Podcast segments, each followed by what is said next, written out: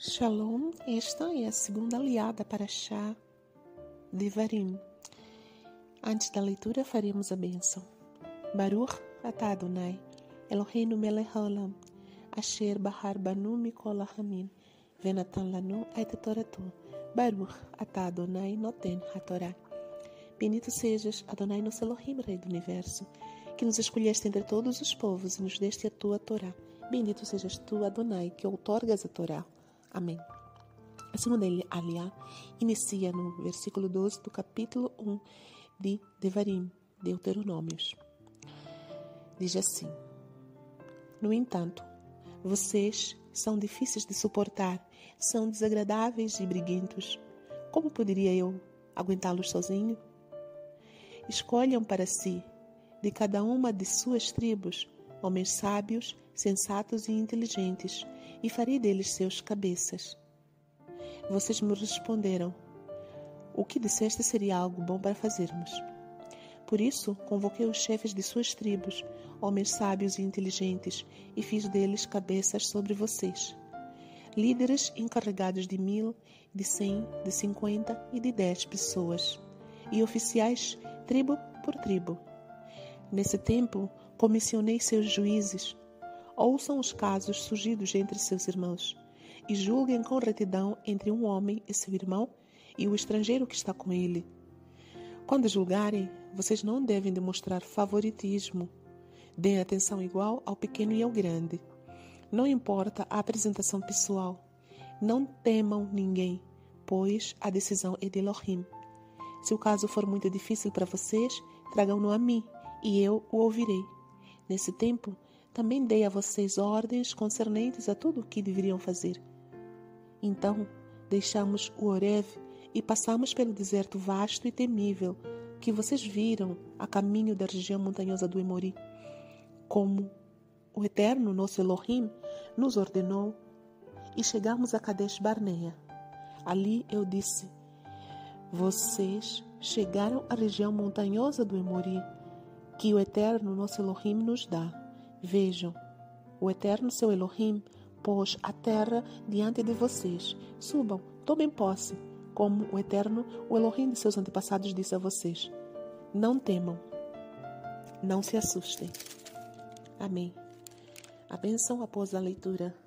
Baruch atah Adonai Eloheinu melech haolam, asher natan lanu torat emet, v'hayeu lanatan betochenu. Baruch atah Adonai noten hatorah. Bendito sejas, Adonai nosso Elohim, Rei do Universo, que nos deste a Torá da verdade, e com ela a vida eterna plantaste em nós. Bendito sejas tu, eterno, que outorgas a Torá. Amém.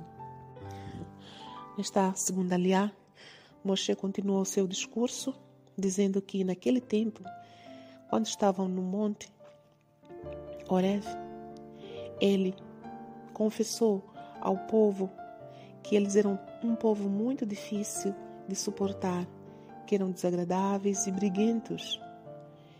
E então eh, Moshe teve a ideia de pedir ao povo, ao próprio povo, que escolhesse líderes que devessem, que deviam ser homens sábios e inteligentes para liderar o próprio povo. E o povo achou uma boa ideia e escolheu líderes para si, encarregados de mil, de cem, de cinquenta e de dez pessoas. Essa escolha foi de livre e espontânea vontade do próprio povo. Por isso, esses líderes foram estabelecidos como juízes para que julgassem casos que surgissem entre as pessoas. Pequenas brigas, eles poderiam resolvê-las. E se não conseguissem resolver, Moshe disse que deveriam levar esse caso para ele, e assim ele ajudaria na resolução. Dessa forma, Moshe não não teria tanto peso sobre si mesmo, porque iria dividir o peso com todos esses líderes que ajudariam a organizar o povo. Hoje, o Eterno também trabalha dessa forma. Ele dividiu para nós, líderes, existem hierarquias, existe uma ordem. Nós temos a mais pequena organização que o Eterno criou e a mais importante é a família. Na família temos um líder, o chefe de família, o homem, que é esposo e pai. ele tem autoridade espiritual para julgar casos pequenos que surjam entre a família.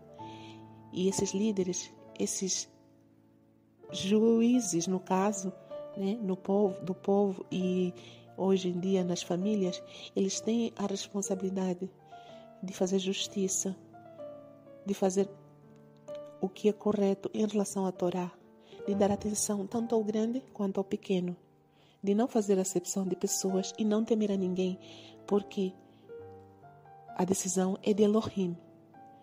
Então, um pai tem que resolver conflitos que possam surgir entre os filhos ou com a esposa de forma justa, de forma que o Eterno se agrade, porque Ele é o representante, Ele é o líder escolhido pelo Eterno para dirigir a família. Que possamos, cada um de nós, quem é filho, respeitar a liderança que o Eterno colocou sobre, sobre nós, sobre nossa cabeça, que, que é o Pai, ou os pais também, de certa forma, e quem é esposa também respeitar a liderança do seu esposo, porque ele foi colocado como cabeça. Que o Eterno nos dê entendimento sobre a Sua palavra e que possamos, com amor, obedecê-la. Amém.